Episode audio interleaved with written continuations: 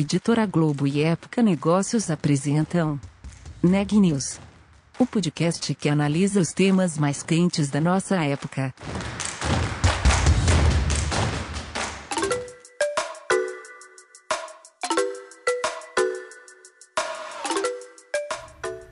Olá, eu sou Sara Alves de Época Negócios e você está ouvindo mais um episódio do Neg News, nossa série de podcasts sobre como navegar e liderar em tempos de incerteza.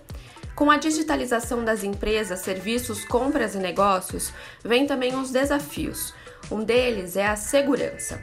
Como as companhias podem lidar com um número cada vez maior de fraudes no ambiente virtual? E o que esperar para o futuro, com a perspectiva de vivermos ainda mais inseridos no ambiente digital? Quem traz os detalhes é a Juliana Calzin. Eu conversei com Bernardo Lustosa, CEO da ClearSale. A empresa, que completa 20 anos de existência, tem investido em um laboratório de inovação para criar novas soluções.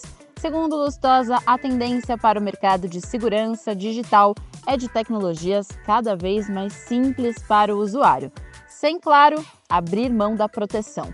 Mas quais são os desafios para as próximas duas décadas? Confira a entrevista completa. Bernardo, antes de tudo, muito obrigada pela presença aqui no Neg News e por ter aceitado o nosso convite. O prazer é meu. Espero que a gente possa ter um papo agradável aí para os ouvintes. Bom, eu queria começar falando do marco da empresa de 20 anos, duas décadas. O que você enxerga para os próximos 20 anos da empresa? É, que tipo de tecnologias vocês acham que vão ser determinantes para esse setor que vocês atuam? Como que você, inclusive, está se planejando para essas próximas duas décadas. Legal.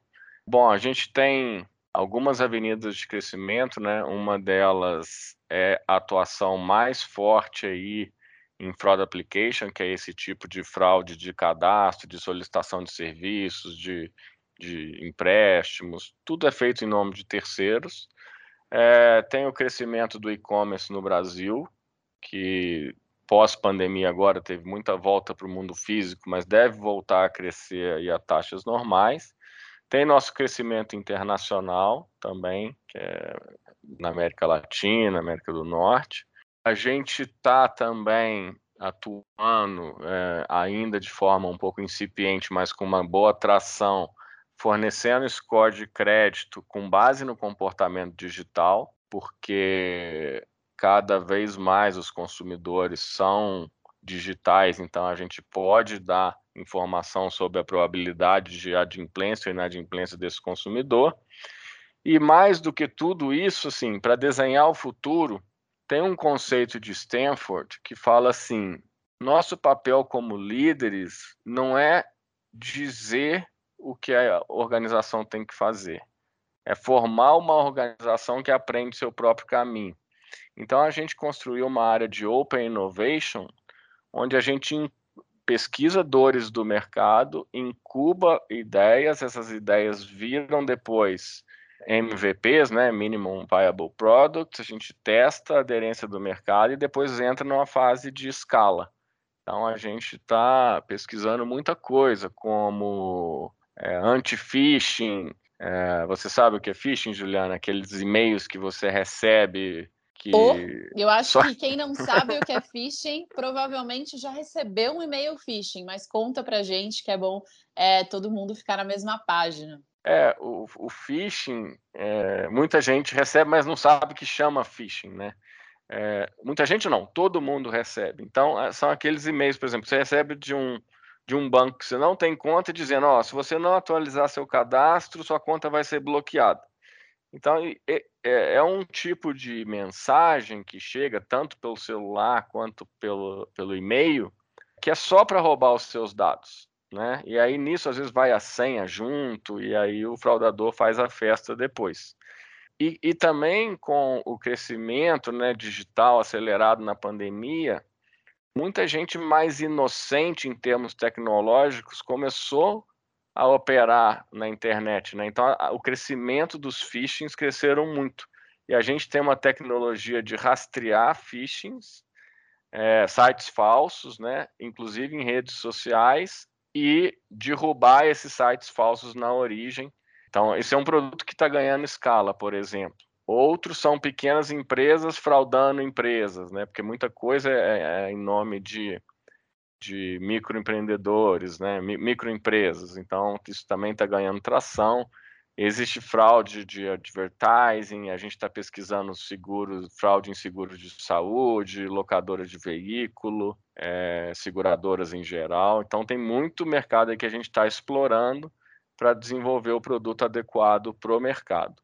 E como que tem sido esse processo de inovar com o laboratório de inovação? O que, que vocês têm tirado, assim, não só do resultado final, né? Então, dos produtos que vocês têm conseguido desenvolver, mas também do processo em si, né, de inovação. É, ele é como se fosse uma unidade de negócio da ClearSale, talvez um dia passe a ser até uma empresa independente, né, uma incubadora.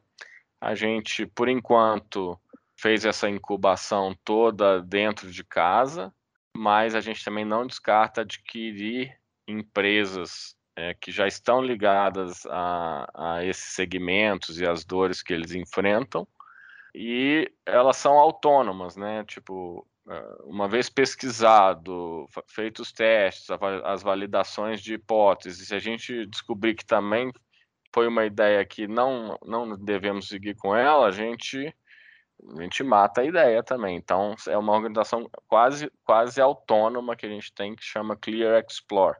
A gente fez até um reposicionamento, um rebranding, né, da ClearSale, uhum. porque como a nossa história foi muito ligada ao e-commerce, que tem muita fraude realmente, é super complexo de resolver, e a gente tem um produto aí muito bem reconhecido no mercado brasileiro e até e, e também fora, né? Como um dos melhores é, antifraudes do mundo, mas a gente a nossa maior frente de crescimento é o, é, está no mercado financeiro, nas telecoms, é, em vendas diretas, outros segmentos que, que não são só vendas, né, mas também é, cadastros, é, onboardings, solicitação de serviços, etc. E, e, a fraude trava essas coisas, né? A fraude impede a empresa de seguir com, com os planos dela. Então a gente fez um rebrand e também mudou a tagline para Intelligence to Move, né? Porque o único jeito de você atuar em fraude é com inteligência artificial e inteligência humana ao mesmo tempo. Então a gente fez todo esse relançamento junto também com o nosso produto que se preocupa não só com a fraude e a aprovação das empresas, mas também com a conversão dos usuários com uma boa experiência de compra. Então, esse é o caminho que a gente está apostando. E faz sentido quando a gente pensa que cada vez mais os serviços né, estão operando no digital, então a demanda por empresas poderem fazer esse processo de uma forma segura e mais eficiente é, também tem aumentado, né? É, tem aumentado absurdamente com a digitalização, né? E a digitalização aumentou por causa da pandemia. É, só que precisa ser mais bem feito, né? Tanto em termos de fraudes quanto em termos de usabilidade. Né? A gente tem uma filosofia na ClearSale de, de que a imensa maioria da população é boa, então ela não tem que ficar 10 minutos para abrir uma conta no banco digital se ela for boa e já for conhecida digitalmente, talvez a gente faça isso em, em, em, menos de um minuto. E aí, como que a tecnologia ajuda vocês nesse processo? Que tipo de produtos você está falando, por exemplo? É, a primeira é, parte da tecnologia é, vem do efeito de rede que a gente chama. Né? A gente tem aqui é, milhões e milhões de dados históricos de comportamento do, do consumidor digital, certo?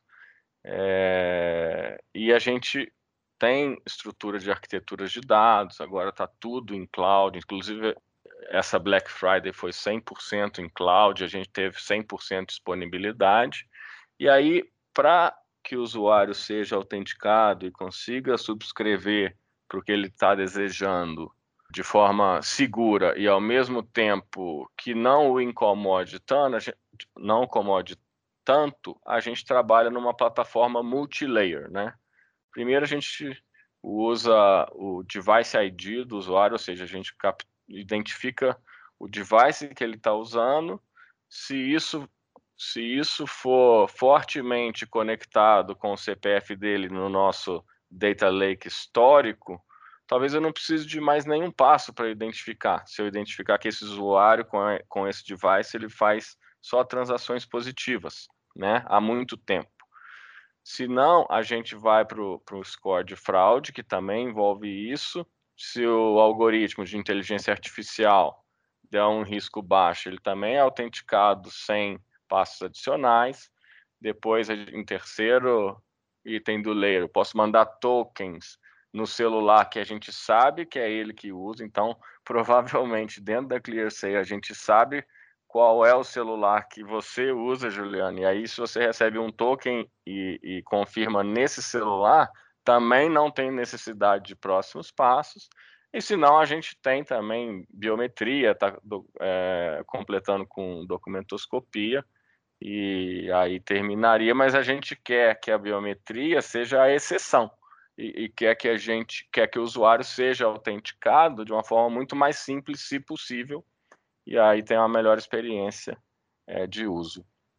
A gente teve, como você citou, há pouquíssimos dias a Black Friday, né, que no Brasil, enfim, está se tornando um fenômeno tão grande quanto talvez em outros países. É, mas aí eu queria discutir mais sobre Brasil, assim, que desafios vocês têm aqui quando a gente trata de antifraude, de soluções de segurança e que tipo de é, problemas são mais comuns, assim, que você acha que o Brasil tem em relação a esses temas? É, você deve estar acompanhando aí, assim como, como o, todo, todos, né, assim como os brasileiros, estão acompanhando um grande número de vazamentos de dados, né? É, praticamente toda semana tem tem um vazamento e esses vazamentos ocorrem justamente para que esses dados sejam usados por, por criminosos para fazer coisas em nomes de terceiros, né? Então, assim como vazam dados cadastrais, vazam também logins e senhas de sites e de bancos, vazam também é, informações de cartão de crédito e tudo isso vai para o crime. O crime é mais organizado do que parece, tá? Para que façam os golpes e, e obtenham os benefícios. Então, assim, as tentativas de fraude e os tipos de fraude estão os mais variados possíveis, mas o principal é evitar é, que as pessoas inocentes caiam no golpe e se caírem, é, que, elas, que, que o criminoso tenha dificuldade de operacionalizar o que ele está querendo fazer, o uso mal intencionado que ele está querendo fazer com o dado da pessoa.